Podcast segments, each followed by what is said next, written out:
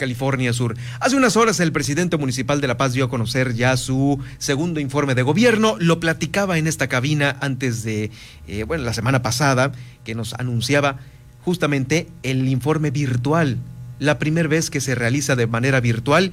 Y bueno, en un agradecimiento a toda la plana política de Baja California Sur, empezando con el doctor Francisco Cardosa Macías, presidente municipal de La Paz, de allá, de la década de los ochentas, de ahí se vino hasta, pues ahora sí que hasta los más recientes, al igual que con los gobernadores, se inició con Guillermo Mercado Romero y terminó eh, también agradeciendo a los últimos gobernadores que están en turno, en este caso Carlos Mendoza. Bueno, ahí el tema principal, eh, la pavimentación que se ha eh, librado en esta capital del estado.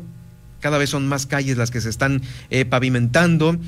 también el destrabar en Conagua este veto que nos pusieron en la Ciudad de México para que eh, pues nos pudieran apoyar con insumos, con recursos aquí al Estado, pues eso también fue otro de los puntos principales del informe, el cual, pues bueno, ha sido una gestión de eh, Rubén Muñoz el haber destrabado esto, con lo cual poco a poco ya van a llegar insumos federales, dinero federal para la red de agua potable y alcantarillado, que es la más dañada. Esta también fue otro de los de, los eh, aspectos que se tocaron en el informe, lo dañado que está la red de distribución, donde pues sí, el 40% del agua que se está distribuyendo en toda la ciudad de La Paz eh, se pierde por fugas, se pierde por fugas. No es la extracción, sí es en una parte, en una parte, la sobreexplotación del acuífero, lo que a veces eh, pues nos trae en jaque porque no existe agua para distribuir.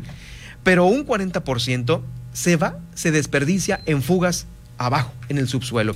Por supuesto, la agenda, la agenda eh, ecológica, la agenda ambiental que Rubén Muñoz desde el primer día de su administración, pues ha instaurado en la capital con la policía ecológica, con estas, eh, eh, con las ah, plantas fotovoltaicas que están instaladas en, ahí en el edificio del el Ayuntamiento de La Paz, la policía ecológica, como le, como le comentaba.